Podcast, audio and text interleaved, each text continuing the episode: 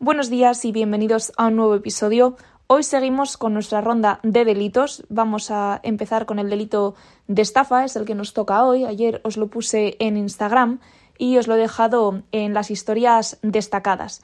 El delito de estafa es un delito que se encuentra regulado en el Código Penal en los delitos contra el patrimonio y contra el orden socioeconómico. Lo podéis encontrar a partir del artículo 248. Vamos a encontrar el tipo básico, el leve, el agravado, el superagravado. Vamos a ir viéndolos.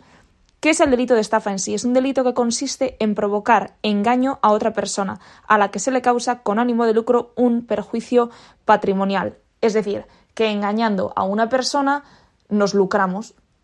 Es importante el tema del engaño. Vais a leer en el Código Penal algo así como engaño suficiente o engaño bastante. Esa es la clave para entender el delito de estafa.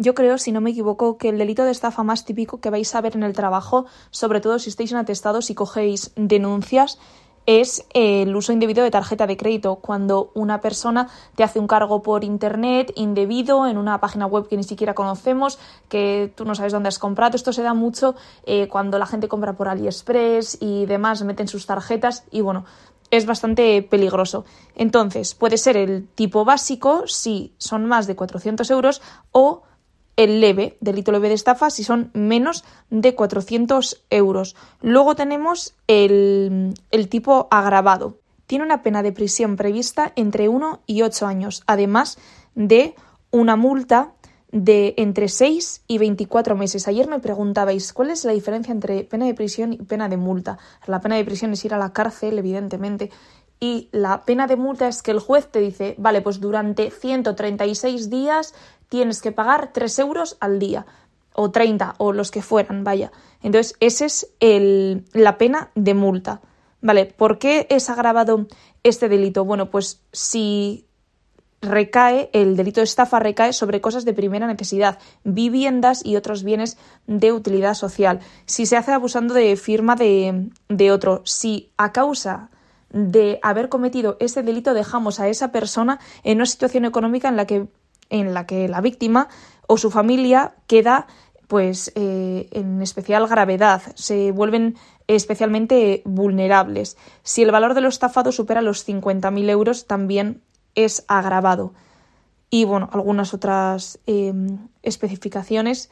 Y vamos a pasar al delito de estafa, que será especialmente grave cuando la cuantía de lo defraudado supera los 250.000 euros. ¿Cuándo también se está cometiendo delito de estafa? Por ejemplo, cuando se hace un famoso simpa en un bar o en un restaurante. Si alguno de los que me escucháis eh, sois policías en activo y estáis en concreto cogiendo denuncias en vuestra comisaría, no sé si os habrá pasado de curraros un atestado por un delito de estafa y que de repente del juzgado te digan que eso pasa a la vía civil. Para los que no trabajéis aún y estéis opositando, la policía solo trata temas penales, solo cogemos denuncias penales, no cogemos denuncias civiles, para eso tienen que ir al juzgado, ¿vale? ¿Qué pasa por lo civil? Que se hace una reclamación de cantidades, es decir, me han estafado tanto dinero y hago una reclamación de cantidades, aunque se haya cometido un delito de estafa. Entonces, voy a poner un ejemplo de delito de estafa. Yo veo una cadena dorada por Wallapop y pone que es oro, es oro de tantos quilates, de tal y cual, pesa tantos gramos y lo compro por un valor de 700 euros. Entonces me llega a casa y me doy cuenta que es latón, que no es oro. Entonces me han estafado, ¿no? En mi grupo se ha instruido un atestado por este motivo y ha acabado en la vía civil, cuando para mí era un delito de estafa de, de libro que dejamos todo muy bien atado, pero bueno, pues a veces nosotros hacemos nuestro trabajo, lo mandamos al juzgado y ya ellos eh, toman los siguientes pasos, ¿no? Entonces, lo que tenemos que tener claro es que nosotros tenemos que hacer nuestro trabajo bien. Y luego ya se acaba en la vía civil, pues bueno, pues allí acabó. Ya es eh, cosa del juzgado y de las personas interesadas.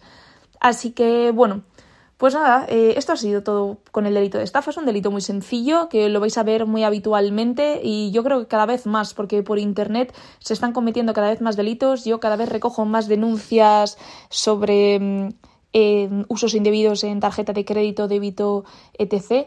Así que nada, espero que os haya gustado que os haya servido y nada, on